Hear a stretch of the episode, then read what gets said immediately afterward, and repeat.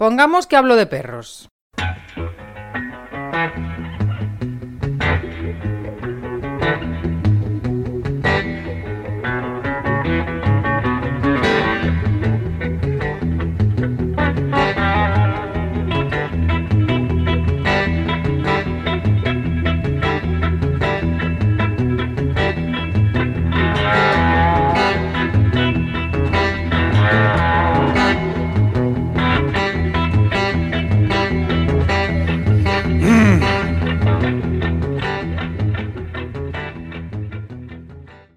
Lo primero somos nosotros mismos. O sea, eh, un individuo, el primer recurso que tiene para su supervivencia o bienestar es su incolumidad, su seguridad, eh, su bienestar, justamente, ¿vale?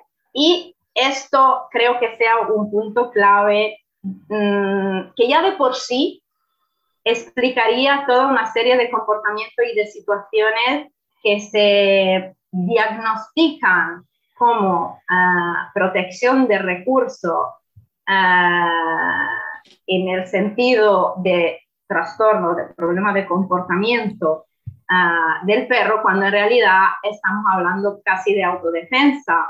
Entonces, mm, bueno, ahí habría que eh, investigar un poco el tema eh, del por qué un perro necesita protegerse a sí mismo como recurso vital.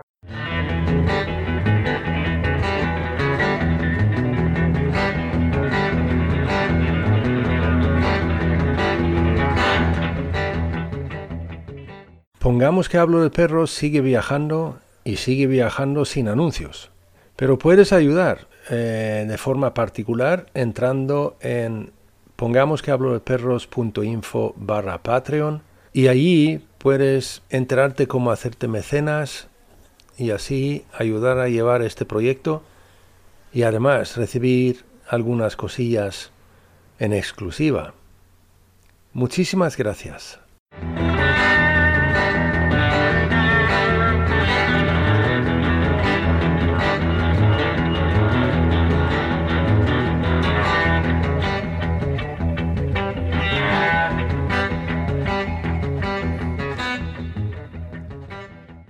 Lorenza Grandori de Master Dog Fuerteventura vuelve a viajar con Pongamos que hablo de perros. En el primer tramo que hicimos con ella hablábamos sobre la agresividad eh, como un tema general. Esta vez entramos en otro tema de estos eh, que muchas veces se mete en el saco, como digo yo, o en el campo que dice Lorenza, eh, en la agresividad y es la protección de recursos. Un tema de estos que nos toca bastantes y que muchas veces está bastante mal interpretada. Con todos ustedes, Lorenza Grandori de Master Dog Fuerteventura.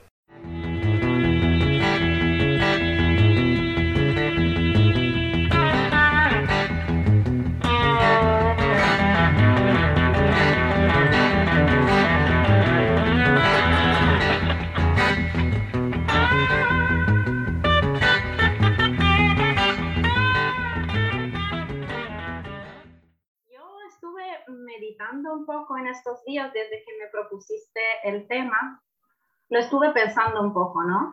Y, mm, y la verdad que me surgió, eh, me surgieron un par de preguntas en vez de un par de respuestas. Vale. Sí. Y eso es lo interesante, ¿no? Porque sí, es cierto que cuando mm, oímos eh, la, la, frase protección de recursos, ya pensamos lo primero que pensamos es un perro que, por ejemplo, si me acerco al cuerpo de la comida, eh, me gruñe, ¿vale? Un, ejemplo clásico de los grupos, ¿no? Ah, sí, tiene protección de recursos, ¿vale? Eh, o, por ejemplo, un perro que tiene un juguete en la boca y cuando yo eh, se lo quiero quitar, me muero. Ah, el problema de protección de recursos. ¿vale? Solo es ejemplo clasiquísimo, ¿no? De, que se oye por ahí. Entonces yo quise ampliar un poquito el tema y empezar a reflexionar desde cero, el ABC, ¿vale? Para ver si efectivamente podemos después responder a la pregunta que tú me, me has puesto. Y lo que, como soy italiana, no soy española, lo primero que hago muchas veces es acudir al diccionario, que me ayuda mucho en, las traducciones, soy amiga de la RAE.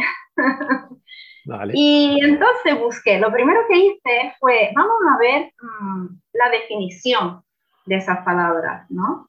Eh, ¿Qué es un recurso? ¿Qué, qué dice la RAE eh, cuando tú buscas recursos o recursos? Y lo que encontré lo leo porque de memoria no me, no me acuerdo, me estoy haciendo mayoría.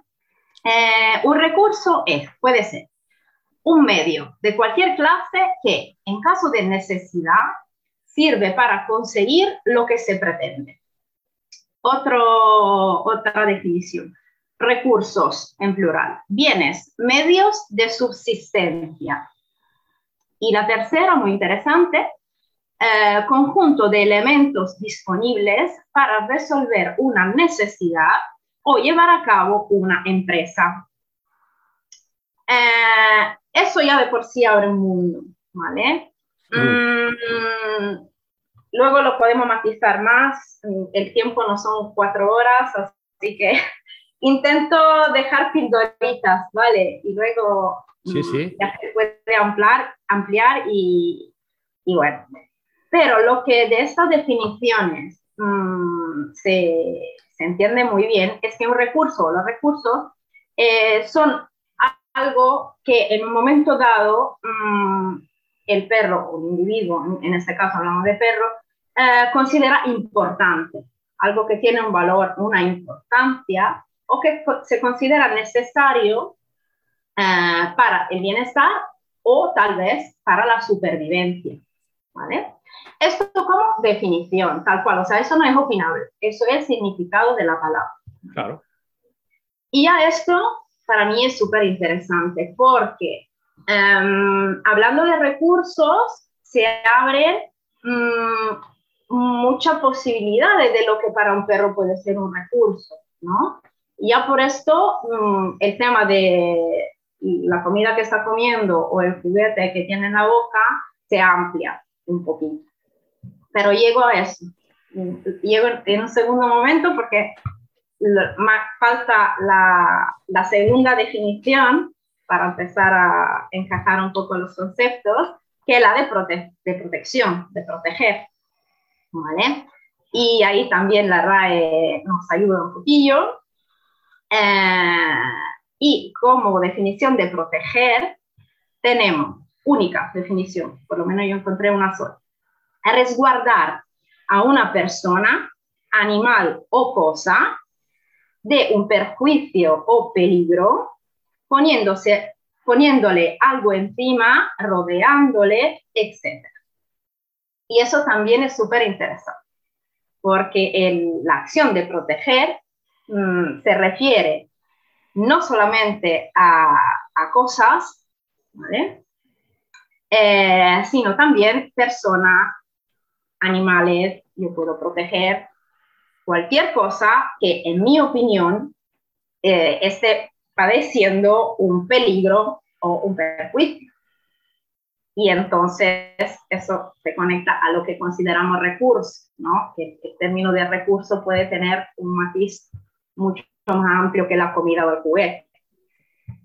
Em, y, el, otro um, término interesante es el concepto de perjuicio o peligro porque em, el, punto de vista eh, del, sujeto que protege es fundamental, porque el peligro puede ser real o percibido, ¿vale? Entonces, mm, hablando de perros, eso abre un mundo, todo el mundo de, la percepción, de las emociones, del estado de ánimo del perro, las expectativas, Ah, y entonces creo que eso también debería de abrir a una reflexión muy, muy grande. Y luego estoy un poco recurriendo el hilo de, de mis reflexiones en, en, estos días. Tú interrúmpeme, ¿eh? si, si, hay algo que no te suena, pues tú ya sabes que, que empiezo. ya llegamos. Soy como, pero bueno, un aluvión. Em, otro, otro punto interesante, eh, sobre todo hablando, hablando de perros, pero con personas también se, se, puede, se puede entender, Em, el peligro muchas veces no es percibido directamente por el sujeto que protege, sino que puede ser un peligro percibido por la cosa, no evidentemente, pero sí por la persona o por el animal que se protege. Entonces, eso añade otro capítulo a la interpretación del tema de, protección de recursos, ¿no? Ah, porque em, justamente estando involucrados varios sujetos, eh, la percepción será importante no solo desde el punto de vista del, perro que activamente eh, actúa como protector, sino también del recurso humano o animal que el perro esté protegiendo. Y eso habrá que analizarlo si tenemos un perro que padece, entre comillas, de ese problema tremendo comportamental de protección de recursos. Y, y bueno, eso abre para compaginar un poco las dos cosas eh, bastante y bastante mix. No sé si hasta aquí me quieres hasta aquí vas muy bien, porque lo que, lo que pasa es que esto evidentemente sí que es importante. Si queremos, tenemos que saber de qué estamos hablando. Así que sí, muy bien. Muy bien. Tú sigue. Hasta aquí. Sí, sí. Tú sigue. Estoy en el tema, no me he ido para la rama todavía. Vale.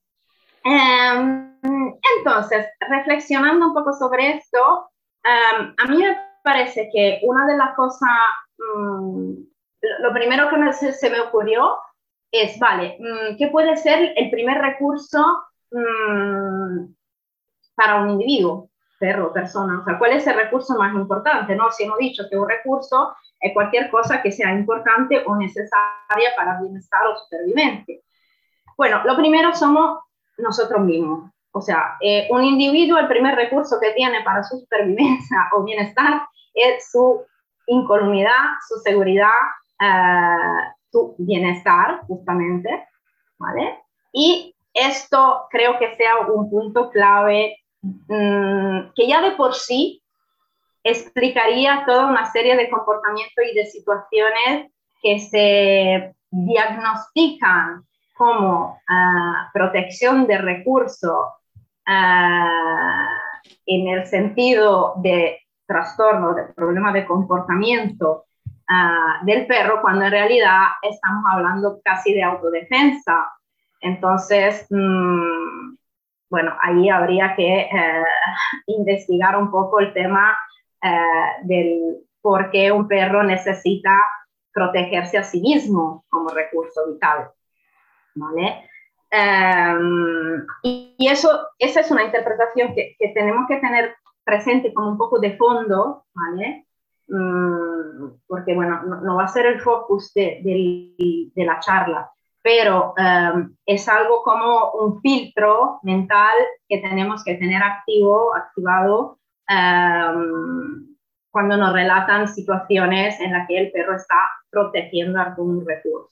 Hmm.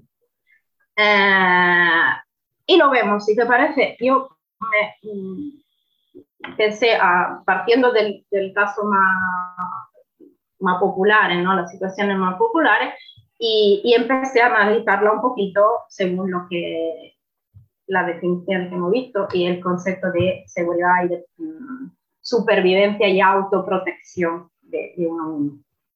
Em, ejemplo clásico, más, mm, que en cualquier grupo hay 25 entradas que hablan de eso. La protección de la comida. El perro cuando tiene comida eh, se vuelve agresivo, mm, gruñe, muerde, ataca, eh, también se escapa con la comida. Uh, mi perro está suelto, coge una paloma muerta y no hay manera de quitársela porque se escapa y no vuelve y hace lo otro. O el perro come en el pasillo, en la cocina, nadie se puede acercar. El otro día le gruñó al niño, Ah, y eso lo vamos, que hemos oído de todo, ¿no? Sí. Vale. Eh, bueno, eso a mí me parece realmente el caso más sencillo de todos. ¿Vale? Eh, no lo veo como un problema, mm, aunque pueda conllevar comportamientos agresivos, sí. Entonces, la respuesta a la pregunta inicial es si puede estar relacionado con la agresividad, pues sí. Eh, pero básicamente no lo veo como un problema, en el sentido de que el perro sencillamente está resguardando, está intentando mm, mantener a su alcance, protegiendo ¿vale? un recurso vital que es la comida, que es de lo más primario para cualquier ser eh, vivo, ¿vale? el, el, nutrimento es algo que o lo tiene o se muere, entonces lo más básico. Um, y entonces también en perros que nunca hayan vivido traumas, um, agresiones por parte de otros perros en, cuando eran cachorros, que le robaban la comida, o perros callejeros que no han comido, o yo qué sé, um, dueños gilipollas, perdón, que le quitaban la comida de la boca para que se acostumbraran. Eh, puede no haber vivido todo esto y sencillamente proteger un recurso porque ese recurso es básico eh, y entonces hace falta mantenerlo a su propio alcance. Entonces, eso ya de por sí no sería un problema. Por si puedo, si puedo, ahora, ahora sí me gustaría entrar también, porque lo que pasa es que yo tengo eso también que cuando, ahora, como estás tocando, el proteger la comida, eh, si nos mantenemos ahí un rato, también es eso, que cuando yo tengo a alguien que me consulta por este, entrecomillado, problema, eh, yo suelo decir que, ay, qué bien. Y dicen, ¿cómo que bien? Que, que, no me puedo acercar cuando, se, cuando está comiendo. Digo, porque eso es completamente normal. Eh, que un, un, tenemos que tener en cuenta que el perro, o sea, que es un predador es un depredador. O sea, cualquier león que está ahí con una, una pierna de un new y se acerca a otro, evidentemente le dice que, eh, aléjate hasta que he terminado. Eh, no vemos tanto que caballos y vacas van protegiendo la hierba que están comiendo, pero eh, porque eso no es un recurso vital de esa forma para ellos. Pero los recurso escaso comparado con una presa. Comparado es, que no tiene lo mismo. O sea, que lo vemos en depredadores y eso es normal. O sea, un, de lo que, lo que yo veo a veces, o sea, si vamos de aquí, es que desgraciadamente nuestros perros no tienen que por qué proteger su comida porque realmente les damos más de lo que necesitan. Pero eso es otro tema. Así que yo suelo intentar hacerles entender a la gente que esto es algo completamente normal, está dentro de su sistema. Es que eh, lo que vemos en, si lo llamamos así, como presas, allí tenemos a lo mejor protección de recursos en el sentido de que, como tú decías, de definición, o sea, que te puedes entonces saltar de una a otra, ¿no? De, de, qué es el recurso. Em, vemos machos peleándose por las hembras, ¿vale? Porque entonces el recurso es este em, de, la procreación. Vemos hembras protegiendo a sus, sus, sus, crías, porque se trata de la supervivencia de la, de la familia, ¿no? O, tal. Eh, pero la comida no, en, en, herbívoros y, y, tal, ¿no? Pero sí en depredadores. Y el perro, desgraciadamente, si lo queremos entender o no es otra cosa, pero es un depredador, con lo cual es normal claro que, protege la comida. Claro que sí. Luego es cierto que al ser el perro un, ser tan especial, se superponen otros sistemas, otros aspectos de la especie em, y básicamente lo, lo, que se me ocurre en este caso y, y bueno, en casi todas las situaciones, porque es muy presente en el perro, la parte relacional. Entonces, mmm, porque si no uno diría, bueno, pero entonces, ¿por qué no todos los perros defienden los recursos?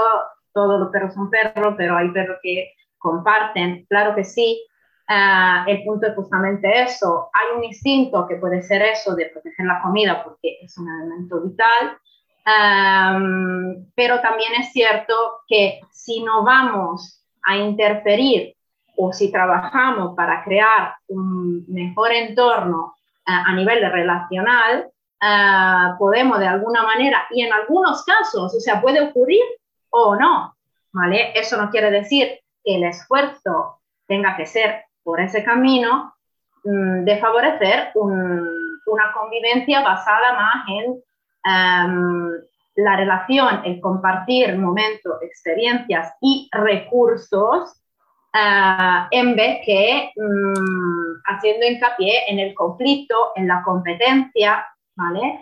Que desgraciadamente es lo que se suele, se solía, mm, pero se suele todavía hacer en el momento en que eh, las personas mm, viven con perros, porque desgraciadamente lo que también te enseñan por ahí, en el parque o en la tele, em, es que tú tienes que controlar los recursos. O sea, mm, para evitar que el perro proteja recursos, tú tienes que ser muy claro a todo el mundo que quien controla los recursos eres tú. Y, ahí la distorsión total, ¿no? De, de, todo el tema, o sea, creo que queda claro, pero es, es realmente una locura, ¿vale? Porque, eh, porque no soy yo el protector de tu recurso, no, el, el, recurso es importante para ti y es tu rol y tu papel procurar que ese recurso eh, sea a tu alcance, no el mío humano. Yo puedo sí trabajar y tener un papel Mm, para crear esa mm, sinergia de grupo que por el contrario reduce tu necesidad de proteger, reduce tu percepción de ese riesgo de perjuicio o de peligro que está mm, escondido en el concepto de protección. Entonces, todo lo contrario, o sea, realmente lo que yo puedo trabajar es primero reconocer lo que es un recurso para ti, pero, ¿vale? O sea, ser consciente de lo que para ti es un recurso. Y segundo, modificar en lo que sea posible, en la medida que sea posible, por mi parte, porque no soy Dios, entonces no puedo cambiarlo todo, pero sí puedo trabajar para mm, que en tu mapa mental mm, haya menos peligro por ahí, menos riesgo de perjuicio para los recursos que tú mm, consideras importantes. Y entonces tu, tu, papel, tu rol de protector, pues ya no tendrá tanto espacio mm, y a lo mejor no tomará derivas mmm, basadas eso, en el conflicto constante, en la alerta constante, eh, que desembocan en la tanto uh, temida ¿no? agresividad, porque al final un perro cuando está en la última, pues eso es lo que hace. Pero mm, como, como, normalidad también de, de, de, comportamiento defensivo, al fin y al cabo. Entonces, eso para mí es una reflexión muy, interesante que, lo, lo, lo, pone un poco, le da la vuelta un poco a la tortilla, ¿no?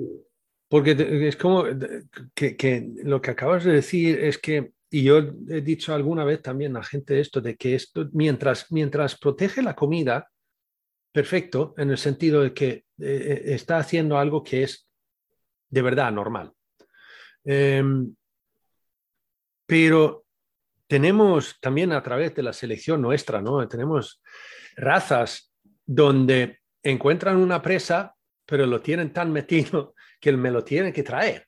Me lo tienen que traer y me lo tienen que dejar no me lo zampo yo aquí, no, no, no, no. O sea que esto lo tengo que llevar al humano y lo tengo que dejar a los, los sus pies y tal, que es algo que, espera un momento, esto sí que no es normal, pero bueno. Eh, pero entonces lo que, o sea, lo que pasa es que yo no sé si tú lo has visto así, pero yo, por ejemplo, lo he visto, en, por ejemplo, en Bracos, especialmente el Weimaraner, eh, de que tienen luego, cuando realmente luego tienen algo que sí que es mío, que sí que lo voy a comer, tienen un, o sea, que un nivel más elevado de esto y que puede llegar a ser algo. ¿Tú crees que a veces es que simplemente porque hemos tocado la naturalidad en esto que se deriva a otros. Por ejemplo, también como tú lo tomabas, eh, tocabas antes, una pelota de, tenis o de fútbol o, un palo eh, de, una rama de un árbol que, que no tiene valor ninguno, pero de repente toma un valor tremendo para ese perro. Sí, a ver, aquí... Porque tiene la necesidad de proteger algo. Sí, eh, mira, mm, bueno, sin entrar en el tema, pero lo, lanzo ahí eh, en, medio de la, de la pista. Em, si tenéis forma de escuchar a mm, una persona, un amigo maravilloso y un profesional como la Copa de un Pino, que es Lucas Pernacchio, em, que habla de motivaciones, ¿vale? Um, sí, sé que tú lo habrás oído, pero hacemos algo de publicidad sin problema. para los demás. Eh, el tema de las motivaciones, entre mm, las cuales hay la posesividad, por ejemplo, em, es súper interesante, mm, se declina en varios aspectos eh, y, y, en extremada síntesis, las motivaciones también están relacionadas con la genética de una raza Claro que sí. Eh, hay también derivas motivacionales eh, que pueden estar relacionadas con la genética, porque la hemos exagerado, también con la experiencia, entonces con la parte individual, experiencial del, individuo, con la parte de personalidad, los rasgos eh, totalmente subjetivos. El tema de las motivaciones es súper interesante, yo animo a, a, quien pueda a profundizarlo. Entonces, sí, y de hecho, no solamente tú has dicho mm, el, tema del palo, bueno, eso yo lo tengo en, los ejemplos al fondo, pero ya que lo tocaste, no, no, no, porque es, es al final es todo circular. Em, yo me, me, había apuntado mm, objetos o espacios que adquieren un valor en un contexto específico, en un momento puntual. ¿Por qué? Porque son objetos relacionales. Es decir, en, una interacción, por ejemplo, eh, yo puedo mm, atribuir un valor a un recurso con el fin de transmitir otro tipo de informaciones que sean, por ejemplo, comunicativas. Puede ser testing, yo defiendo la sombra, me pongo ahí y veo tú lo que haces, eh, puede ser mm, una forma de coping, me siento incómodo, entonces derivo mi atención, mi focus en un objeto específico, puede ser muchas cosas, ¿vale? Y, las estrategias posesivas en, las dinámicas relacionales son varias, son maravillosas, ahí también hay los binarios en italiano, lo siento, pero bueno, de análisis debido, de interacciones. No, pero eh, espera un momento, Virginia trajo a Luca. Sí, lo sé, lo sé. Es que eh, ahora se me estaba ocurriendo a otra, otra profesional que es Flavia Pichotta. Con ella no, todavía no ha llegado, lo hablaré con Virginia. Em, en Italia mm, es, es, trabaja mucho con el análisis de vídeo, ¿no? Entonces, esa interacción, y es más difícil traducirla, por eso no fue mi primera elección en términos de traducción simultánea, porque es muy complicado eh, ese, ese, tipo de webinar.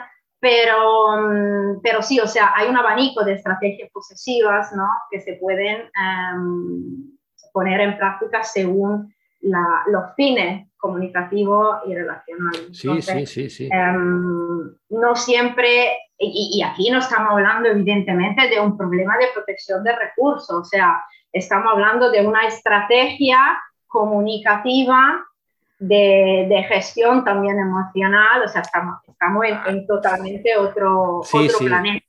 Clarísimo, ahí lo has, dado.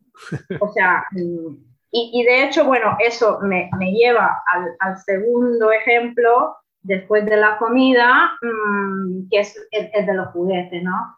porque el otro clásico eh, tiene el juguete, la pelota, el muñeco, lo que sea, y, mm, y cuando yo se lo quiero quitar, eh, el perro me gruñe o el perro me muerde.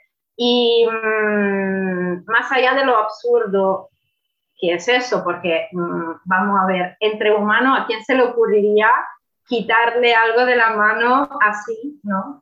Tú tienes eso yo te arranco el boli, o yo te arranco, yo qué sé, el móvil. o sea, eh, eso se llama robo, o sea, tiene también en el código penal, ¿no? Sí, sí. tiene penas asociadas y entonces no veo por qué debería de ser algo tan normal cuando, cuando hablamos de perros. Eh, eso de, que tenemos que quitarle lo que lleva y tal, es que esto viene también eso de menos mal de cierto modo, que por lo menos lo llamamos protección de recursos, porque hace años lo llamamos eh, eh, dominancia. comportamiento dominante agresivo. sí. pero, sí, pero mira, matizar, matizar definiciones y mantenerse agarrado a los conceptos Mm, para mí no hay un beneficio, porque creo que se maquilla eh, y se suaviza y entonces se acepta y se le da como un espacio al concepto, cuando en realidad mm, habría que revolucionar el concepto en sí. Entonces sí, es un avance mm, que ya se haya quitado la palabra dominancia usada, sí, mal usada, ¿no? Como se hizo por años, pero pero bueno, falta todavía por... falta camino, sí.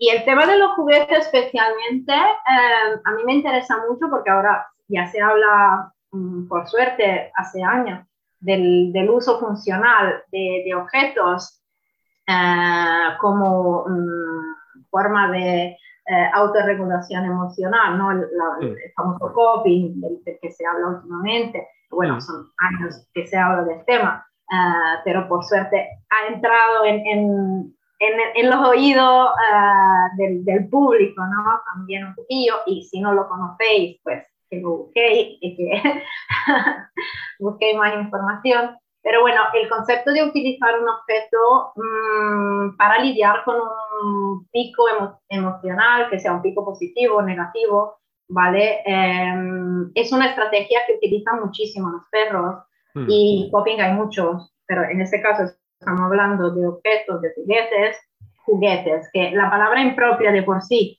objetos, porque el, el objeto con el que el perro juega puede ser un juguete, pero un objeto utilizado como coping no es un, juguete, es un objeto uh, que puede ser transaccional, puede ser funcional, puede ser un puente de relación con otro individuo, hablamos de objetos, y, justamente porque tiene esa variedad de funciones, eh, tiene aún menos sentido eh, quitárselo a un perro. O sea, no lo tiene si es un juguete, porque está jugando y, va a jugar como le da la gana.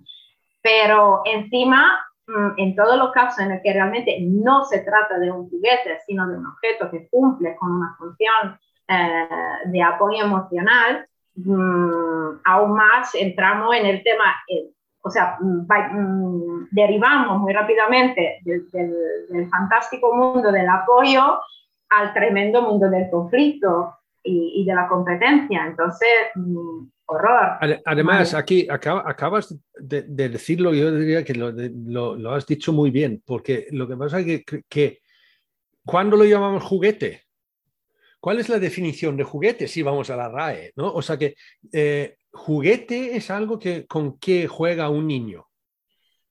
Em, un niño o hasta que a lo mejor un adolescente puede tener algún tipo de juguete tal, pero yo como persona adulta, ahora llevándolo a nuestro mundo, ¿no? Yo no tengo juguetes. Los niños tienen juguetes, pero yo como, como adulto no tengo juguetes. O sea que yo tengo, a lo mejor, como tú dices, un objeto que me puede distraer, o sea que es algo que utilizo para recuperar cierta cosa y tal, ¿no? No, sé, sobre esto me abres un... Bueno, hablando de webinarios en español, Virginia trajo a Simone de la Valle hablando, creo, de juego, sí, porque yo traduzco alguna cosa entonces, si no, sí, e, es que Simone lo escuché en toda la salsa, pero sí, el del español fue eh, sobre juego. Eh, y hay mucha definición de lo que es juego y hay juego en adultos también. Y entonces yo creo que los adultos también podrían tener juguetes, cuando la finalidad es el juego y el juego se da en Cuando simplemente es lúdico, sí, sí, sí. Eso, vale, vale, sí, entonces en esa clave, pues sí, un, perro adulto tiene juguetes, pero lo que sí es cierto, y, estoy totalmente de acuerdo contigo, es que son muy pocas las ocasiones en las que realmente un perro está utilizando un objeto para jugar. Ah, y sí, sí, con esa intencionalidad pura, o sea, que sea puramente juego.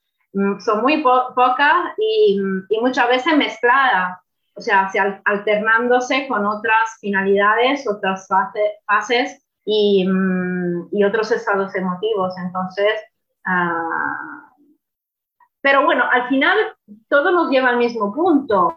Eh, no se, o sea, mm, que el perro proteja un juguete, otra vez, es totalmente normal, en el sentido de que hay un objeto que en ese momento está siendo funcional, definición de recurso, algo eh, que sirve para resolver una necesidad o llevar a cabo una empresa o conseguir lo que se pretende, entonces es algo que sirve para algo importante y entonces, por ese mismo motivo, queremos mantenerlo a nuestro alcance hasta que no hemos llevado a cabo la empresa que nos hemos propuesto o, la tarea que, pretendemos llevar a cabo. Entonces, mm. es otra vez, seguramente no un problema de comportamiento, o sea, el problema de comportamiento lo creamos somos nosotros un problema de comportamiento eh, de ambulante. Eso iba a decir, nosotros como seres humanos somos problemas comportamentales andantes, vamos, o sea que... Totalmente, o sea, eso es. Y, y bueno, y siempre en la misma línea, si puedo añadir un par de cositas más, que estoy bien con los tiempos hoy, ¿eh? Estoy... no, te, no te preocupes, yo tengo... Toda la noche. Eh, los oyentes no, a lo mejor.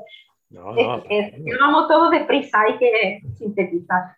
Pero bueno, y otro, mm, otro elemento que puede ser un recurso, interpretado como recurso, son, por ejemplo, los lugares de descanso o, o lugares clave, lugares que tengan una función específica, un interés específico para el perro.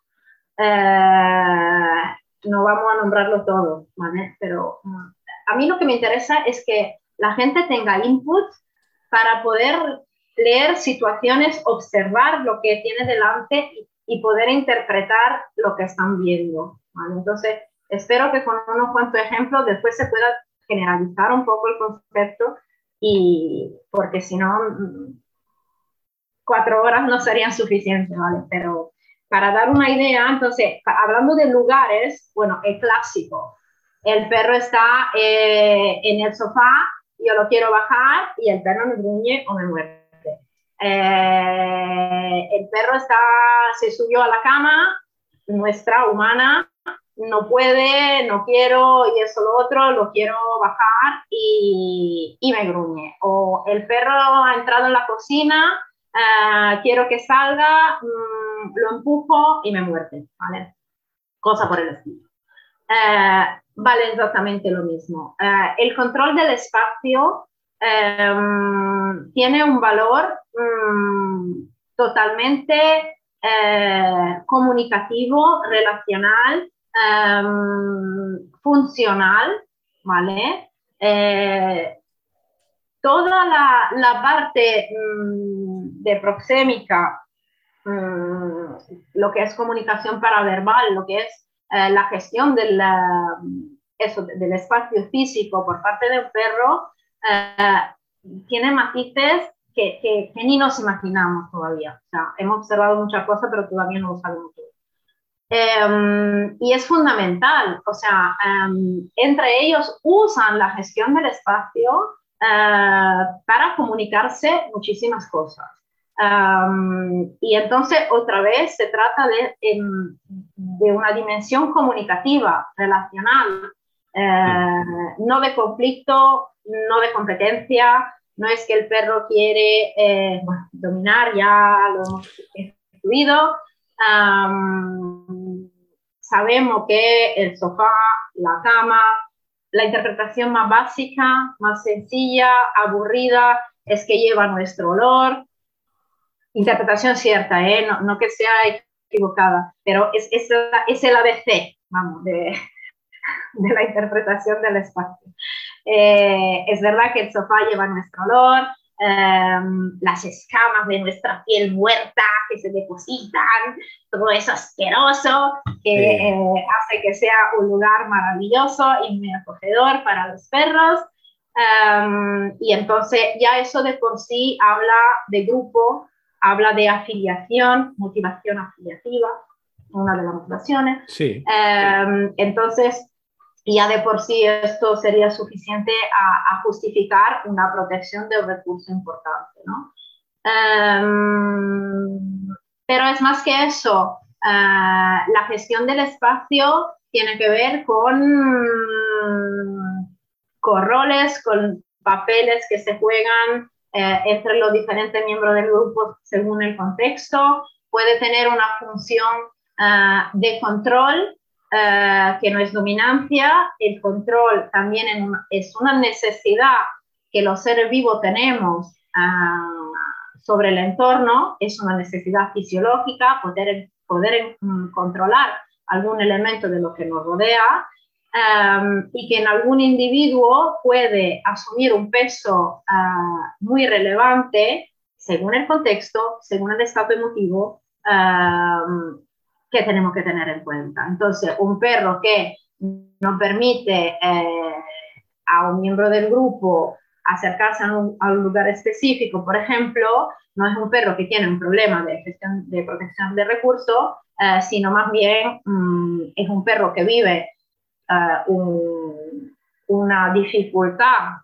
relacional en ese contexto, no necesariamente solo con ese individuo, porque el contexto siempre incluye todo lo que, eh, lo que eh, hace parte, forma hmm. parte hmm. de, de, ese contexto. Eh, entonces, por hacer un ejemplo, el perro que no deja mover por casa a un extraño, por ejemplo, que se echa en un pasillo y mantiene vigilado al extraño y cuando el extraño se mueve y se acerca, el perro reacciona de alguna manera, pues en ese caso no está defendiendo el pasillo, evidentemente, o sea, el pasillo en sí em, no tiene un valor. Tiene, poco valor, sí. ¿Vale? Eh, sino más bien se trata de todo un contexto que está suponiendo un problema para el perro. Entonces, el contexto supone un problema para el perro y el perro está intentando a través del control eh, lidiar con la situación. Entonces ahí los elementos son el extraño, la casa, el contexto físico y también todos los demás elementos de, su grupo familiar con el papel que juegan eh, en la relación y en ese momento puntual. Entonces es mucho más rico todo, todo, el, todo el tema y si queremos realmente porque hemos observado situaciones de ese tipo en, en, casa con nuestro perro, pues tendríamos que hacernos muchas preguntas sobre, eh, sobre esa necesidad de mantener el control sobre el espacio, analizando todos los elementos de, lo que acabamos de hablar. Entonces, mucho más que el perro defiende el pasillo, que el pasillo le importa un pepino al, perrito. Mm, y entonces, claro, claro, claro. Eso es fascinante. Hoy, hoy mismo me, me, contactaron una de... Eh, y además, hablando del control, una border collie que que la pareja se habían ido de vacaciones, vale, de, cierto modo, o sea que hay un problema de control, eh, de, que, que, la perra quiere controlar, ojo. Eh, pero habían ido de vacaciones y entonces la había dejado con la hermana de, él y sin problema porque se conocen muy bien y o sea que había esto. Pero un amigo de esta hermana venía venido a, a la casa y a ese amigo en un momento dado le había dado, o sea, un, una, lo había marcado en, la rodilla. Es como yo digo, mira, es que aquí, como tú dices, contexto. O sea, que aquí hay muchas cosas que influyen en, vale, tenemos esa necesidad de control, pero vosotros no estáis. Entonces tenemos a la hermana que, vale, funciona muy bien mientras solo es ella, pero ahora ha venido otro más que tengo que controlar. Y, o sea, que aquí... Y tú no estás, que eres su referente. Entonces... Eso Sí, sí, sí. O sea, liarla. Eh, o sea, aquí hablamos de, hasta que a lo mejor 10 componentes diferentes que entran en, un contexto, ¿no? O sea, que.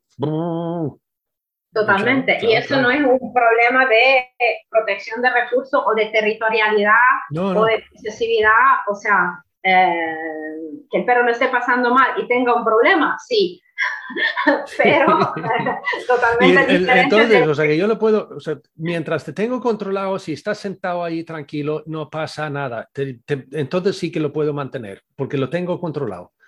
Pero si te mueves, ¡pum! Claro. O sea, claro, sí, sí, sí, totalmente. Y, y, es fascinante, ¿eh? O sea, yo creo que una vez que la gente descubre la, los matices, mmm, tiene que ser fascinante. O sea, uno no puede no quedarse asombrado, ¿no? Ante todas esas combinaciones posibles entre elemento y consecuencia y, bueno. Eh, perdón, pero si puedo también entrar en eso, como tú decías antes, o sea, que el, perro está en el sofá y, me acerco y entonces yo quiero que baje el sofá y me gruñe. Está en mi cama eh, eh, o en la cocina y tal. ¿Cuánto protegemos nosotros el recurso? Claro, nosotros somos fanáticos de, la propiedad. el, perro está tumbado en el sofá y yo quiero que baje del sofá. ¿Quién realmente está protegiendo el recurso? ¿El perro o yo? totalmente. Totalmente. Eso es otra cosa que tenemos que decirle a la gente. ¿no? Intento de comunicación, ignorando por completo lo que el perro está intentando decirnos, que no es quiero mantener el recurso. es estoy asustado, estoy incómodo, necesito en este momento ese recurso, bli, bla, bla, bla. O sea, y nosotros lo que interpretamos es, no, lo quiero yo, no, lo quiero yo, yo, yo, yo, yo. Y yo, yo lo dice el burro, o sea, y, y los pobres burros, lo inteligentes que son los burros. Así que bueno. Y cuando eh. entonces, como tú dices, decías ahí, cuando el perro me gruñe en ese momento, lo que realmente está diciendo es que nunca me escuchas. Eso, es que no estás entiendo nada, o sea, es, es, lo que intenta decirnos. Y, pero nosotros tenemos mentalizado e, ese, ese concepto del conflicto. los seres humanos eh, enfocamos, eh, tenemos una actitud de enfrentamiento hacia, hacia los demás individuos, lamentablemente, muy frecuente. Entonces, Em, se entra en una dinámica de conflicto sin siquiera darnos cuenta. Y de hecho muchas veces em, se me ocurre en el tema del juego y de los juguetes, em, que la gente no es consciente. O sea, yo digo, pero ¿por qué tú quieres quitarle la pelota de la boca a tu perro? Claro, porque así jugamos más, porque así se la vuelvo a lanzar y entonces jugamos, porque si no se la quito, se acaba el juego. Digo, vale.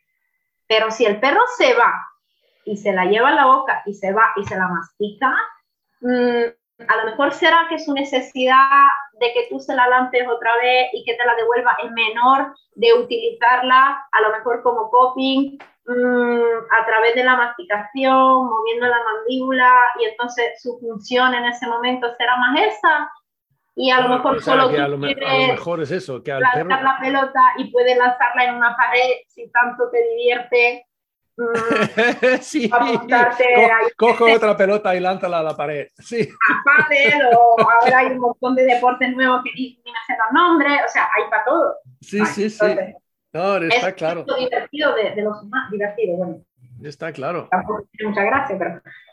vale, perdón, está claro, está claro para nosotros, pero es, es, es, un hecho, o sea, que se ve. Pero es importante repetirlo porque, a ver, tú y yo hablamos y nos reímos de esto como si fuera normal, pero el 98% de las personas entran en esta dinámica, son presas todavía de esta dinámica. Em,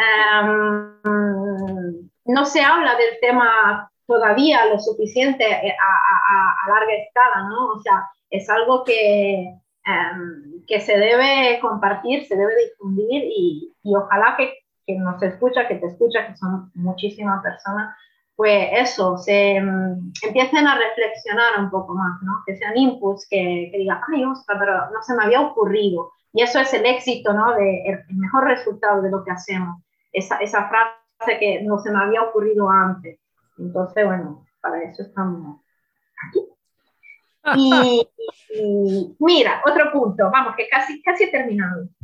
Eh, otro recurso interesante, las personas, porque siempre pensamos cuando hablamos de perro, ¿no? Que los recursos sean eso, la comida, los juguetes, las personas son recursos. El grupo social. claro que sí. Grupo social.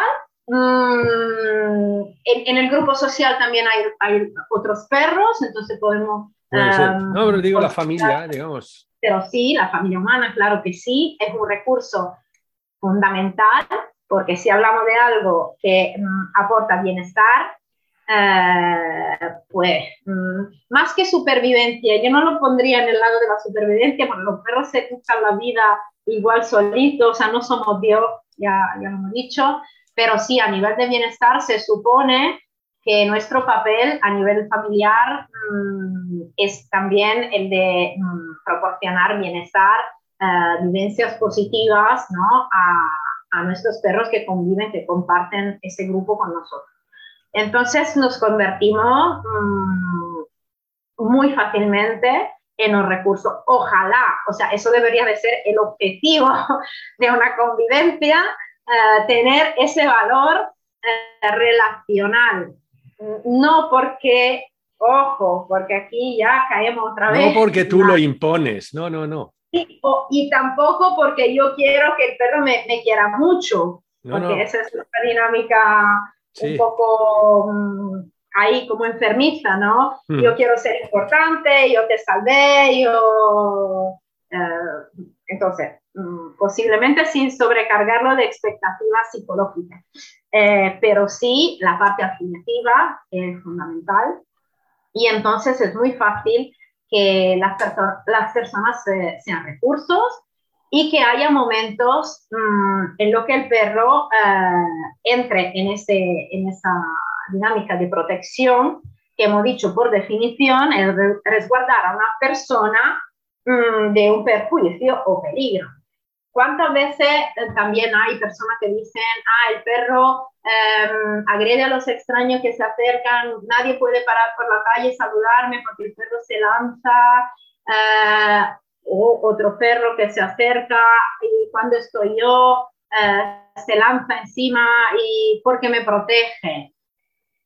Vale, eh, analizamos un poco el tema. O sea, mm, el perro mm, protege, defiende este recurso mm, por una percepción de perjuicio eh, suyo propio o sea, mm, ¿tiene miedo que se lo quiten? No creo, porque realmente eh, va a ser a, mí, a mí tampoco me entra eso. vale. Mm. Eh, muchas veces, la mayoría de las veces, es una dinámica indirecta en la que el, el, peligro percibido está percibido por parte de la persona ¿vale? Entonces, es la misma persona que mediamente em, tiene momentos de fragilidad, de inseguridad, eh, de, malestar eh, y transmite la necesidad de ser protegida mm. a su perro.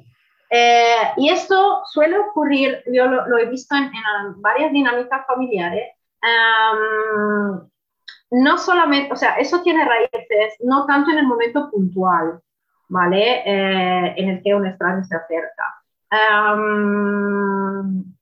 porque claro, puede haber situaciones en lo que hay un borracho por la calle eh, que está gritando y que tambaleándose viene hacia nosotros, pues es normal que yo me asusto, el perro se preocupa por su propia incolumidad también, en este caso.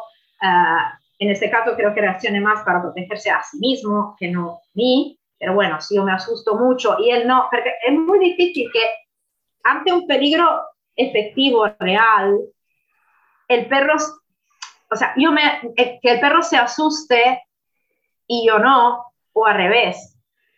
Si hay un peligro real, un borracho que viene haciendo cosas raras, pues es un conjunto de cosas. O sea, yo lo percibiré tanto como mi perro, ¿vale? Em, hay situaciones en las que realmente no hay una percepción del peligro en sí por parte del perro, pero sí vivimos nuestra relación em, como mm, grabando, mm, haciéndole mm, pensar al perro el papel de protector Eso lo, lo, suelo ver mucho con personas inseguras que tienen esa deriva psicológica de la que hablamos también antes, de que el perro eh, es el único que me quiere, eh, en, la, en, mi vida solo hay mi perrito, eh, yo soy la persona a la que más quiere en el mundo, solo yo le puedo hacer esas cosas, no se deja tocar por los demás, etc. Em, y eso conlleva un riesgo muy grande, porque indirectamente le estamos echando encima el papel de protector, el rol de protector. ¿Vale? Por eso digo que son situaciones puntuales, pero en realidad normalmente la dinámica suele ser mm, algo más generalizada, o sea, ah, y otra vez, no se puede analizar un momento puntual sin no, lo que es mm, en 360 grados. Entonces, y eso, eso lo he visto con personas, pero también lo he visto en, mm, en situaciones de agresión hacia otros perros. ¿Vale? Sí. Eh, en términos de, em, entre comillas, proteger a la persona de otro perro, entonces personas que tienen miedo a los perros, que tienen miedo a que pase algo, entonces mm, le transmiten esa incomodidad al perro, que aleja al otro perro, no porque quiera alejarlo él directamente, sino porque nota que para nosotros la situación supone un problema, entonces una protección nuestra, pero de forma indirecta, de un peligro mm, que el perro a lo mejor no, no percibe, pero sí percibe que lo percibimos nosotros, ¿vale? Este es un caso. Y también pasa entre perros, o sea, dos perros familiares que tienen lazos emocionales, mm, afiliativos, afectivos muy fuertes, em, en lo que uno de los dos es más inseguro, y entonces el, el más inseguro transmite la necesidad de protección al otro, que no necesariamente es un perro seguro de sí mismo. muchas veces es, puede ser igual de inseguro, pero asumir ese papel de protector, ¿vale? Y entonces ahí es cuando mm, te relatan, ¿no? Que un perro solo no tiene problemas con otros perros, pero cuando van juntos, pues sí ataca a todos los perros que ve, ¿vale? Y entonces a mí siempre se me ocurre la pregunta, pero al otro perro, los perros, ¿qué tal te van? ¿Qué tal le van? Porque el problema no puede ser que no sea tanto en el que ataca, sino más bien en el otro que indirectamente, eh, inconscientemente, porque el perro no lo hace de forma consciente o no, porque hay perros también que de forma consciente tienen una estrategia como de mandar al hermano y, hay eh, dinámica muy estructurada en eso. Así que eh, a veces se, crea todo un, un estilo ¿no? comunicativo entre perros familiares, que es muy interesante también, increíblemente interesante, pero eso es un aspecto también que tenemos que, que tener en cuenta. otro individuo involucrado y, y, la percepción que esos individuos tienen de peligro real o percibido. Ahí, porque lo que pasa que también lo que tenemos que tener en cuenta en esto, creo, eh, especialmente cuando a lo mejor el perro percibe que tiene que proteger, aunque a lo mejor no lo ve que es necesario, pero percibe que sí. El precio del comportamiento. O sea, el comportamiento es caro eh, y el perro lo sabe, lo sabe instintivamente, hablándolo así. Eh, y especialmente si me meto dentro de un comportamiento agresivo. Sí puede llegar a ser tremendamente caro. Con lo cual, tenemos que también tener en cuenta que el perro realmente en su, entre comillas, naturalidad, a lo mejor no elige ese comportamiento. Totalmente. Totalmente. Y deja un rastro en perros que viven esa dimensión a nivel familiar.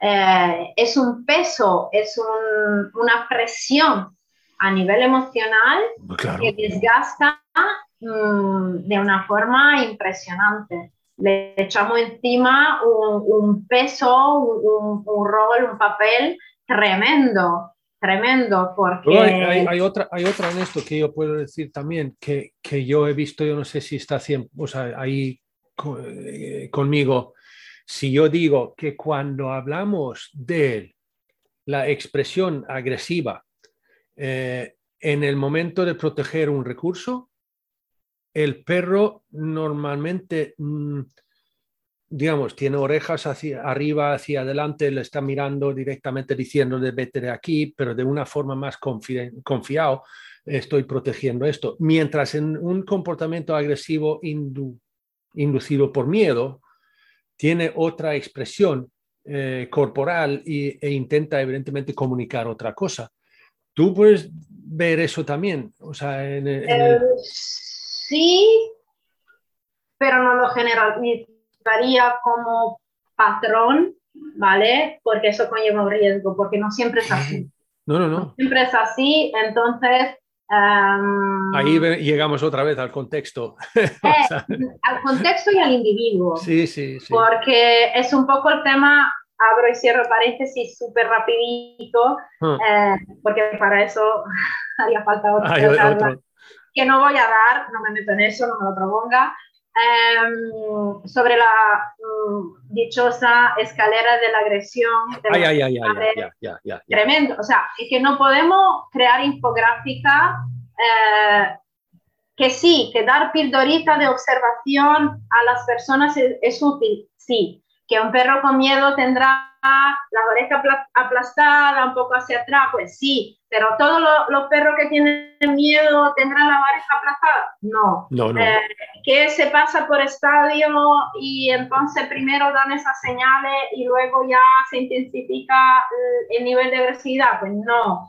Entonces, mm, no. sí, es cierto lo que dices tú, pero mm, que la gente se acostumbre sí a fijarse, a fijarse en estos detalles, porque son importantes, observar el, cuerpo de tu perro y aprender cómo tu perro, cómo ese perro específicamente mueve partes de su cuerpo, es fundamental. Entonces sí, pero en un conjunto mm, con otra percepción de lo que es su estado de ánimo, eh, lo que es su mm, forma de interpretar el mundo, lo que es su, em, los que son sus rasgos de personalidad, eh, los, filtros que él tiene en, la interpretación de, de, lo que le ocurre, o sea, la, actitud que tiene hacia cierta determinada cosa, eh, eso es conocer a, a, a nuestro propio perro y solo con esto podemos interpretar si está teniendo miedo, Ah, o, está manifestando otras emociones. porque, lo, que, no, lo, que, pasa es que, por ejemplo, si, si, digamos que veo a un perro que protege su comida, digamos, eh, si yo veo a un perro que protege su comida, pero lo ve claramente que lo hace desde el miedo y no de, digamos, de esto es mío, ¿Vale? Entonces, a lo mejor esa protección, cierto, no es realmente protección de recursos, es más bien que tengo miedo de ti, no te acerques. Eh, sí, es lo que hablamos al principio, la, protección. De eso de, que la han acostumbrado de dejar la comida, digamos. Entonces... Sí, sí, sí, eso, eso sí, pero yo, mm, es un esquema que se superpone. O sea, yo creo que no es una cosa alternativa a otra. No, no, no, simplemente digo, o sea, que veo esas señales en, en algunas. Eh, sí. Y yo creo que la primera pregunta, eso en general, o sea, lo, podemos mm, extrapolar, no sé si existe en español. sí. Ah, existe, em, y generalizarlo como, eso sí, como un post-it que lo ponemos en, la nevera, mm. eso sí me gusta como regla general. O sea, siempre preguntarnos si en este momento el perro está sintiendo miedo de mí, de otra persona, del contexto, de un estímulo, de lo que sea, ¿vale? Eso debería de ser lo primero que, mm, que vamos analizando, tenga o no tenga una actitud de miedo, ¿vale? Pero ante cualquier comportamiento que, que estemos valorando, esa debería de ser la primera pregunta uh, que deberíamos responder totalmente. Sí. O sea, eso sí, creo que, que sea a 100%. Porque lo que pasa es que no, no quería... Esto no, a lo mejor yo tenía más bien planeado de, meterme en esto al final, pero como estamos medio tocándolo, luego a lo mejor lo podemos pasar. Pero decir, digamos, la protección de, curso, de recursos eh, en ese sentido, ¿qué emocionalidad dirías, crees tú que es la predominante detrás de eso? Porque, por ejemplo, yo diría que la protección de recursos en sí, yo no lo veo como, o sea, que es de miedo. Yo, por ejemplo, lo veo más bien de que sea, eh, eh, es, esto es mío y, y, más bien, o sea, que me, me estás faltando respeto, capullo. O sea, que aléjate porque lo que pasa es tal. O sea, que es más bien en, en sentido de que esto no me lo vas a quitar tú de mí. O sea, que Mira, es como si fuera más de, de enfado que, que de, mm, de, miedo. Mira, si te lo puedo dejar en suspenso un momento, sí, ahí sí. pendiente, y mmm, así yo también llego a, a, la última observación. Sí, sí, sí. Claro. Que a lo mejor añade y me permite responderte. Bien, ¿vale? perfecto. Responderte, no, eh, ah. compartir mi opinión al respecto. sí.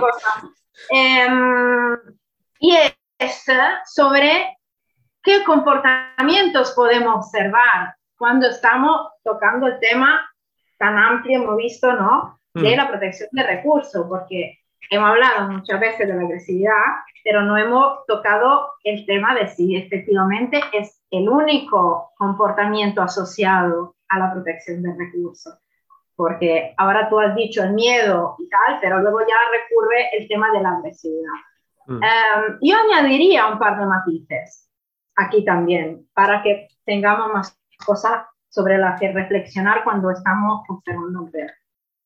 Eh, porque seguramente la amenaza, la actitud um, agresiva en, en, en, todas sus declinaciones, ¿vale? No, no entramos en, en, el tema, pero desde las más evidentes, gruñir, morder, uh, atacar, abalanzarse, ¿vale? eh, es una. Y es la más evidente y suele ser la única que se asocia a, a la, a, al tema de la protección de recursos. Y en ese sentido, tu respuesta, tu, tu, o sea, la, la, la, respuesta a lo que tú me dices, eh, eh, sí, claro, que si tenemos un comportamiento de agresividad que no sea por miedo, que hemos dicho, ¿no? Habiendo analizado todo, todo el contexto y esas cosas, um, puede ser, eso, eso es mío, pero ese es mío ahí también por qué. O sea, no, no, es una respuesta. Eso es un punto intermedio. Es mío, ¿por qué? Porque estoy controlando el espacio, porque es un coping, porque... Entonces, eh, eso es mío, no es el estado de ánimo final. Si tú me preguntas por el estado de ánimo que subyacente, eh, eso es mío, no lo es, no es el estado final. Entonces, hay que volver... No, por eso digo que, que no es fácil analizarlo. Claro, y, y, creo que todo lo que hemos dicho eh, da algunas interpretaciones sobre los posibles estados de, de ánimo subyacentes, ¿no? Eh, que otra vez, según la definición, y por eso me ha encantado tanto empezar por las definiciones, responde al concepto de algo importante y necesario. En este momento. Ese algo en ese momento es importante y necesario y en qué sentido lo es, con qué fin, necesario para qué. Entonces, si respondemos a esto, individuamos el estado emocional subyacente, que puede ser muchas cosas más que el miedo y el, el, la imposición. ¿vale? Los comportamientos de imposición existen, no es que no existan, pero repito, son solo dos de las posibilidades en, entre todas las que se pueden dar. Y, y, por eso es interesante el tema de qué comportamientos podemos observar, porque además de la agresividad, que es muy evidente, aunque hay comportamientos más sutiles, pero bueno, eh, muchas veces nos olvidamos de todo lo que pincelamos antes, el tema de la proxémica, por ejemplo, todo lo, toda lo que la, la, gestión de los espacios, de las trayectorias, las direcciones, la orientación del cuerpo, em, las miradas, ¿vale? Eh, el uso de parte del cuerpo. Ah, hago algún ejemplo porque si no puede que quien escucha mm, lo tenga un poco confuso. Em, cosa muy sencilla. Eh, postura del cuerpo, mm, que por, de hecho están en la definición de protección también, porque eh, resguardar poniéndole algo encima, rodeándole, o sea, también en humanos, ¿no? Se pone ese ejemplo. En un perro muy, hay cosas muy sencillas mm, para observar.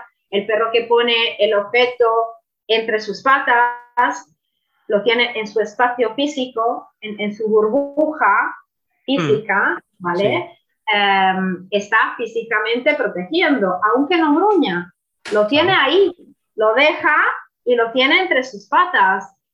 Y parece a la persona que el perro está totalmente relajado y no lo está, está protegiendo en ese momento. Eh, poner una pata encima o echarse encima de un objeto, mm, cortar direcciones, o sea, interponerse eh, en la línea de ese objeto, de, ese recurso. ¿no? no hablamos de objeto, hablamos de recurso en general, porque se puede dar, repito, con personas, mirar a la persona teniendo el recurso delante del mm. perro, por ejemplo, em, puede ser un comportamiento muy evidente de protección y de control. Ya lo hemos dicho, sea, sea de manera estática que de forma dinámica, todo mm. el tema de la trayectoria. O sea, un perro que se pone físicamente en una línea ya está protegiendo lo que tiene detrás. Y si se pone mm, lateralmente o frontalmente en términos de orientación hacia el, el, el individuo del que está protegiendo el recurso, ahí también adquiere otro significado. Em, o fíjate, ahora voy a entrar en, uno, fíjate eso de que, de que un perro simplemente trazando una línea con la vista. Totalmente, la mirada, la mirada. Diciendo que no, no, no sobrepases esta línea imaginaria que acabo de trazar aquí. Totalmente, totalmente. O sea, yo cuando trabajo la clase de paseo, la, la mirada es uno de los elementos técnicos que mm. suelo abordar. O sea, y estamos hablando de paseo, mm. que aparentemente no tiene nada que ver. O manejo de correa y mirada, total. Y mm, así que bueno. Y otro, otro elemento que no siempre se suele relacionar, pero se debería, el tema de los marcajes. Oh. Marcajes, otro mundo, otro universo y y, más allá, eh, pero también un marcaje es un comportamiento que puede adquirir un significado eh, de protección de recursos. Y no Vamos, clarísimo. No, no es agresividad, entonces no, no. el perro en este momento puede no tener una, un estado de ánimo negativo o, o impositivo, porque no siempre un marcaje em, es imposición, ni siquiera la posesividad de por sí es imposición, o sea, son dos conceptos diferentes. Entonces, mm, marcar con orina, marcar con heces, uh, marcar, marcar eh, mm, cavando, prendiendo tierra con las patas, ah, o marcar con el contacto, marcar objetos con el contacto, estrujándose. un, un, restriego, sí, sí. Restregándose, exactamente. Eh, sobre personas, objetos, ah. lugares, recursos. Yo tenía, yo tenía un, yo eso, tenía un caso. en el pie, por ejemplo, de la persona. Ay, hombre, eso, justo eso iba a decir. Mira, mi perro me quiere mucho, o mira, quiere mucho al extraño eh, y se sienta encima de, de, sus pies todo el rato. Esa no es protección de recurso hacia el extraño, eso es control hacia el extraño, probablemente entonces estamos hablando ya de, otra cosa.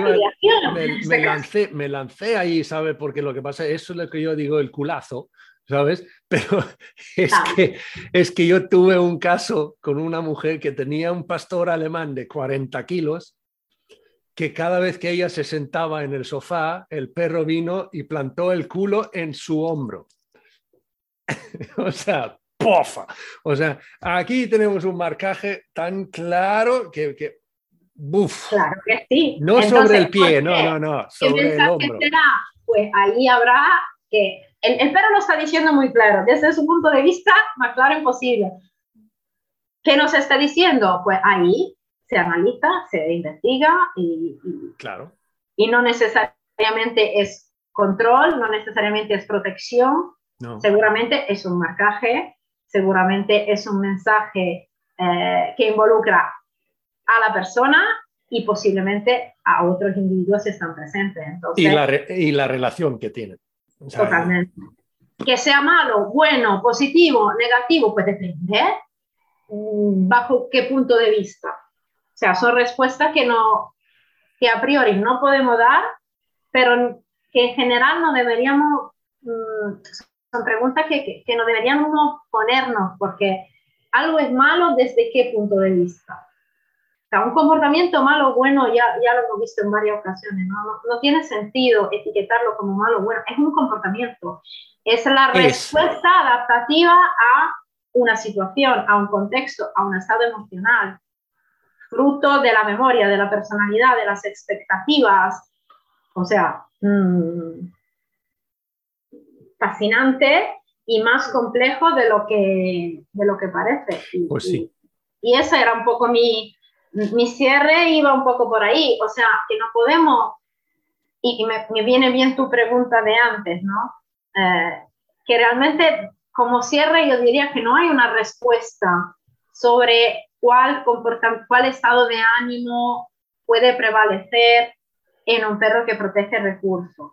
Eh, em, depende de, todo lo que hemos dicho y mucho más, porque eso son solo pinceladas mm, para tratar en una hora así. Ya lo hice rápido, hablando rápido, pero creo que el mensaje que, que, que, me gustaría transmitir es eso, no etiquetamos eh, como malo o bueno un comportamiento y ni siquiera etiquetamos lo que estamos viendo con un diagnóstico de comportamiento, porque las cosas pueden tener matices y entonces una misma definición puede mm, incluir varios mm, puntos, varios, um, sombras de, colores, ¿no? Eh, gradaciones. Entonces, primero analizar antes de etiquetar, mm, estamos viendo esto o lo otro, o sea, ¿qué estamos viendo? Preguntárselo. Y si no tenemos herramienta para darnos una respuesta, pues estudiar, formarnos, eh, investigar, porque lo hemos dicho, hay el coping, hay las motivaciones, eh, hay las estrategias posesivas, hay los marcajes, o sea, es mucho más de un perro que gruñe y entonces es agresivo dominante.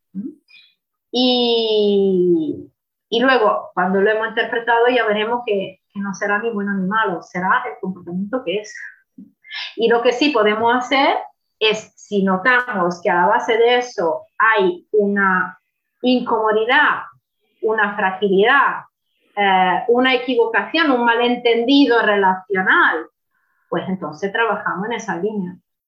Pero no para corregir un comportamiento, para mejorar una convivencia, para que seamos más felices, mm, no para que eh, seamos mejores, ni nosotros ni nuestros perros, porque eso es un agobio para, para el perro y para nosotros. Tener que cambiar es el peor de los agobios que una persona puede tener en su vida. Tener la obligación de cambiar es tremendo. O sea, uno cambia porque si hace algo se siente mejor. Entonces vas cambiando, pero no porque algo te cambia o tú te quieres cambiar. No funciona así. Y no funciona para los perros tampoco. No, no, es un poco mi reflexión. Sí, no, muy bien. Y muchísimas gracias. Em, hay una cosa en esto también que tú lo has tocado un poquito así por encima, pero que yo creo que es muy, muy, muy importante en esto también, que tenemos que tener en cuenta, de que eh, coste y valor, que son dos, dos, cosas totalmente distintas. O sea, que hay, tenemos que tener en cuenta que eh, yo lo suelo decir que, por ejemplo, eh, me he comprado una camiseta nueva y viene mi hijo y me pregunta, ¿y cuánto vale? Y yo digo, no, la pregunta no es esa. La pregunta es cuánto cuesta. Porque eso es lo que pone en la etiqueta es lo que pago. Lo que vale puede ser o mayor o menor dependiendo ¿sabes? Porque lo que pasa es que el coste es, objetivo y el, valor es subjetivo. Y eso es algo que tenemos que tener muy, muy, muy, muy en cuenta cuando nuestro perro o yo mismo estoy protegiendo algún tipo de recurso. El valor subjetivo que tiene desde mi punto de vista. Totalmente. Y eso es, por ejemplo, que el perro proteja un palo. Pero vamos a ver si no vale nada a lo mejor para el perro en ese momento, en ese momento, en ese contexto, en ese entorno, Totalmente. le vale la vida. Claro que sí. Claro que sí, por la función que puede tener, por el, la expectativa que el perro tiene, por la necesidad que el perro tiene a nivel emocional, por, mm, por todo eso. Porque es como, como también has dicho, que a lo mejor no se trata tanto, o sea, que está protegiendo este recurso en ese momento, o ese palo, por, por seguir con el palo, ¿no? Pero de que no se trata de que dentro de, a lo mejor dentro de un minuto, el valor de ese palo es cero para el perro también. Pero es como tú dices, a lo mejor es una estrategia de recuperación después de un pico de estrés. Simplemente tener esto y esto es mío, esto lo quiero tener yo aquí. Eh, Totalmente. Mira, se te para el coche en medio de la ciudad. En medio de la ciudad es un coñazo, claro, porque se me para el coche, los demás pitando, pi, pi, pi, papá, papá, yo ahí en el medio intentando empujarlo, nadie que ni de coña te ayuda, todo el mundo increpando contra ti porque llega tarde al trabajo y eso lo otro, es un coñazo. Sí, vale. Pero si se te estropea el coche de noche en medio de un bosque donde no hay cobertura de móvil, el, o sea, el valor que tú le das al coche y al hecho de que arranque va a ser muy diferente en medio de un bosque de noche. Sí, sí. O, en una calle con tráfico, ¿vale? Te roban el móvil, si te lo roban de noche y tú tienes que volver a casa andando y en el medio de la nada, pues ese móvil, ese robo tiene un peso, te afecta mucho más que si no lo encuentra en casa porque te lo has dejado en la oficina. O sea, o si me, hay una, otra de estas. Sí, sí. Hay otra también, esa, de que me, me, roban la cartera. ¿Vale? Ahora, yo no sé tú, pero yo llevo muy poco en efectivo hoy en día.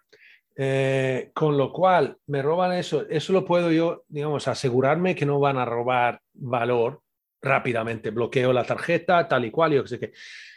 Pero lo que significa es el puñetero coñazo de ir a por un DNI nuevo, por la tarjeta de seguridad social. Por, y si te lo roban cuando estás de vacaciones en Tokio.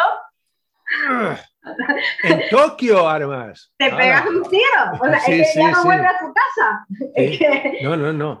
O sea, así que sí, sí, contextualizar. Yo creo que la palabra clave es contextualizar, personalizar. Mmm, no se puede generalizar prácticamente nada, mm, ni siquiera con las personas, pero con los perros, eso es un, error enorme.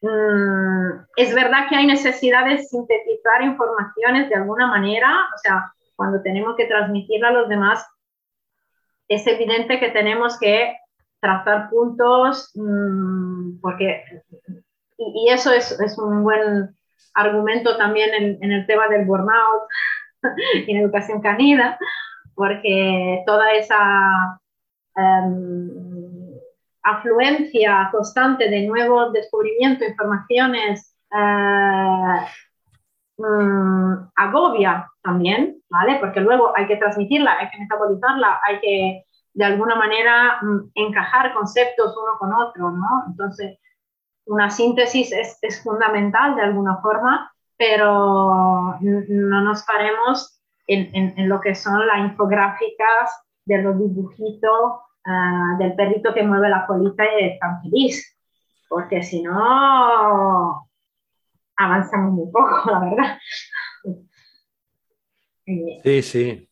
Y para eso están los, los podcasts de, de Pongamos que hablo de perros. Pero sí, sí, sí, sí.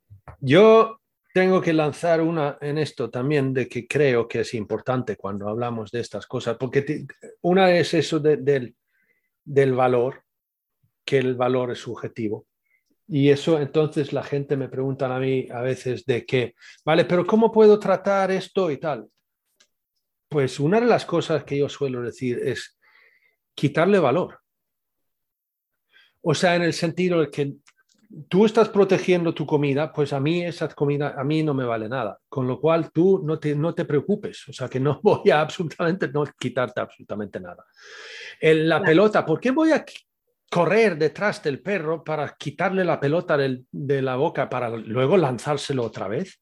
Pero lo que hago en ese sentido es que le estoy subiendo el valor de, ese objeto, digamos, en ese, en ese sentido. Sí. Y entonces... Sí, e, es, salir de esa dimensión de conflicto que tenemos siempre. Eh. De tuyo, mío, tuyo, tuyo, mío, tuyo, mío. El conflicto, la competencia es, es tremendamente inútil en, en, esa dinámica. Eh, y atribuirle el valor correcto, porque tú sabes, yo siempre soy de los matices. yo siempre digo, sí, pero sí, quitarle valor en el sentido de no entrar en una dimensión de conflicto. No, pero ah, ojo, ojo, entiéndeme bien. O sea, que digo que no le quito el valor para él. Lo sé, claro. Por eso eh, está bien explicárselo a las personas porque riesgo es lo que... Tengo que reconocer que para él es, tiene un valor grande. Se difunden cosas que parecen buenas y no lo son. En vez de entrar en conflicto, en vez de castigar al perro, ignora, quita la importancia, haz como si nada. Y no, no, es eso. Tampoco. tampoco.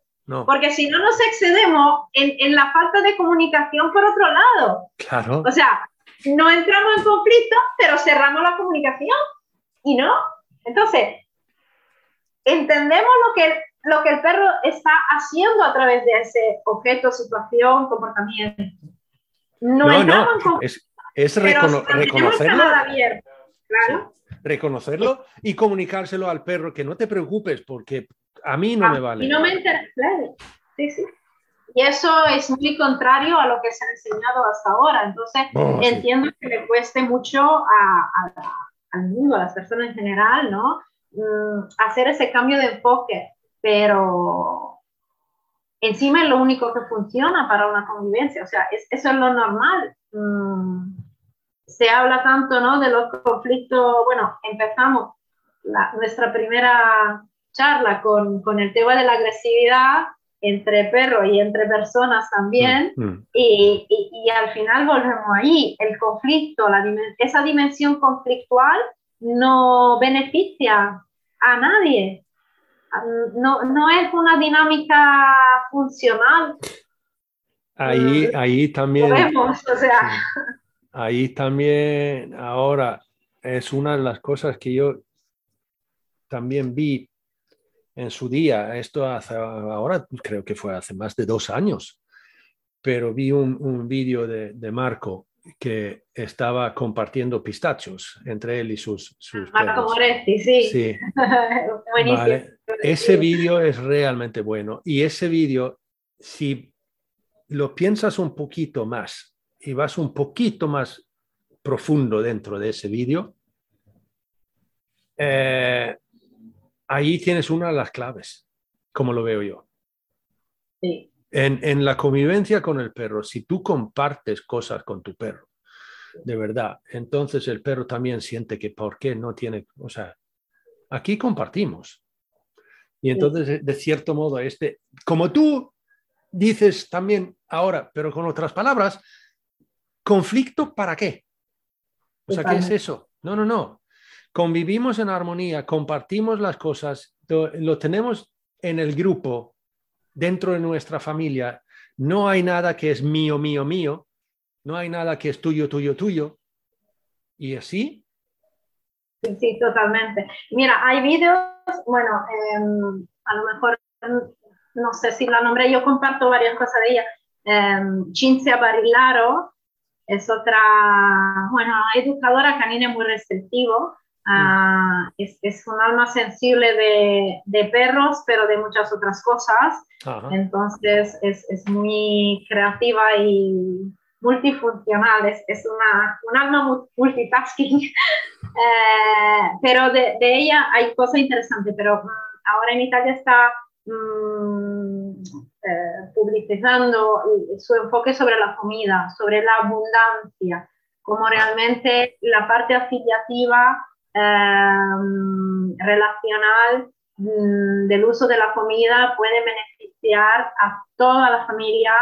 Eh, hay vídeos, mmm, creo que hizo una intervención gratuita en la manada de Donny, en, en, el podcast mexicano, en, en, la charla, video sí. charlas gratuitas mexicanas, um, en la que estuve yo también, porque es una persona muy interesante, con, con puntos de vista rompedores, ¿vale? mm. que pueden mm. tocar a veces, pero eso de la gestión de la comida y de la abundancia es fenomenal. Perros que tienen, perros rescatados callejeros, medio asilvestrados, que se han buscado la vida matando a otros seres vivos. ¿vale? Entonces no hablamos de perrito criado en casa -huh. uh, con cuatro comidas al día, um, que eligen en bandejas con varios trozos de carne, de pescado, de huevo, de queso, pero trozo enorme, o sea, una bandeja así de grande, ¿vale?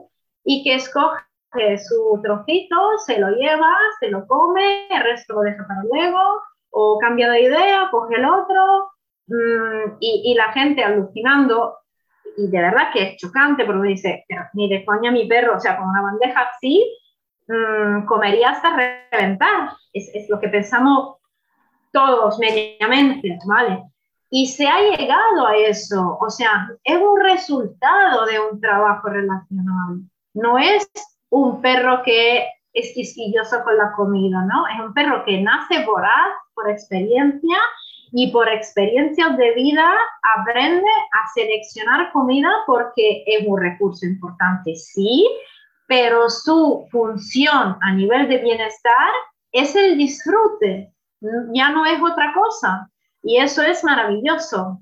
Mm, para mí es un ejemplo, no con todos los perros se puede lograr, evidentemente, otra vez, no podemos generalizar, pero es una pincelada de, lo maravilloso que es la, la relación y, proporcionar experiencias que llenen la vida de nuestros perros. Tenemos mucho por observar todavía y si, si solo no tuviéramos toda esa prisa por, por, uh, por ponernos encima y, y, y, dominar, porque el único realmente dominante somos nosotros, constantemente dominantes en este mundo. Y, y bueno, habría mucho que aprender. Pues, Lorenza, fantástico, está. fantástico, de verdad. O sea que yo podría, yo podría estar charlando contigo horas y horas y horas y horas. Yo también pero... lo paso muy bien, ya lo sabes, así que genial, genial, genial. Ahora, ya lo dijiste en, en, en, el, en, el, séptimo tramo del segundo viaje de Pongamos que hablo de perros, dónde estás y dónde te pueden encontrar. Y si no se enteraron la gente entonces, que les den. Eh, pero Master Dog Fuerteventura. Vale, pero te voy a preguntar si tienes algo así en el horizonte, que si has, hay, hay, algo que hacía, trabajas especialmente, algo que te hace mover los dedos? Me has movido tú, porque eres tú y tu fantástico proyecto de Pongamos que hablo de perros, porque si no, estoy muy alejadita de lo que es la divulgación.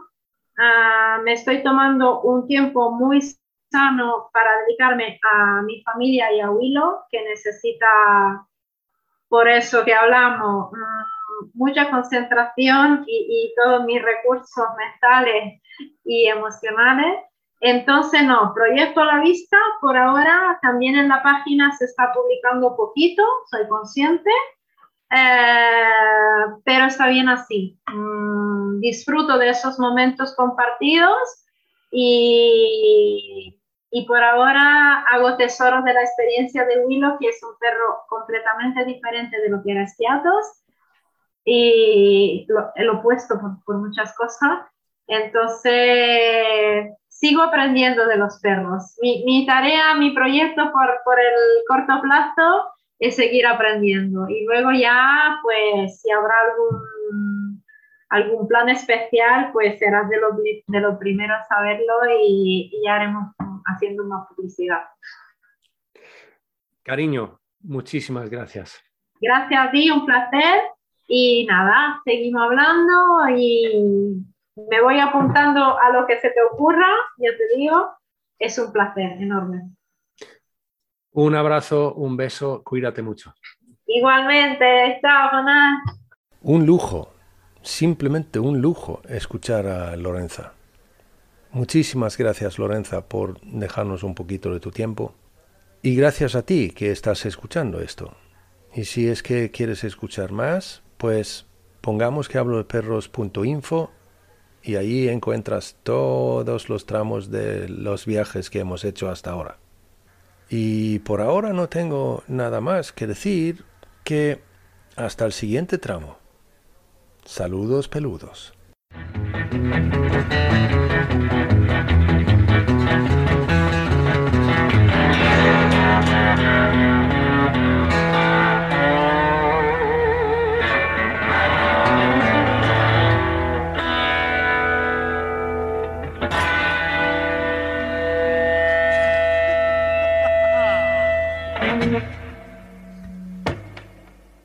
Pongamos que hablo de perros es un podcast producido y presentado por Jonas Tulin. La parte musical viene por cortesía del dúo sueco Baba Blues. Si tienes cualquier pregunta, sugerencia o comentario que quieras hacer o simplemente quieres contactar, puedes hacerlo mandando un correo electrónico a hola arroba pongamos que de perros punto info.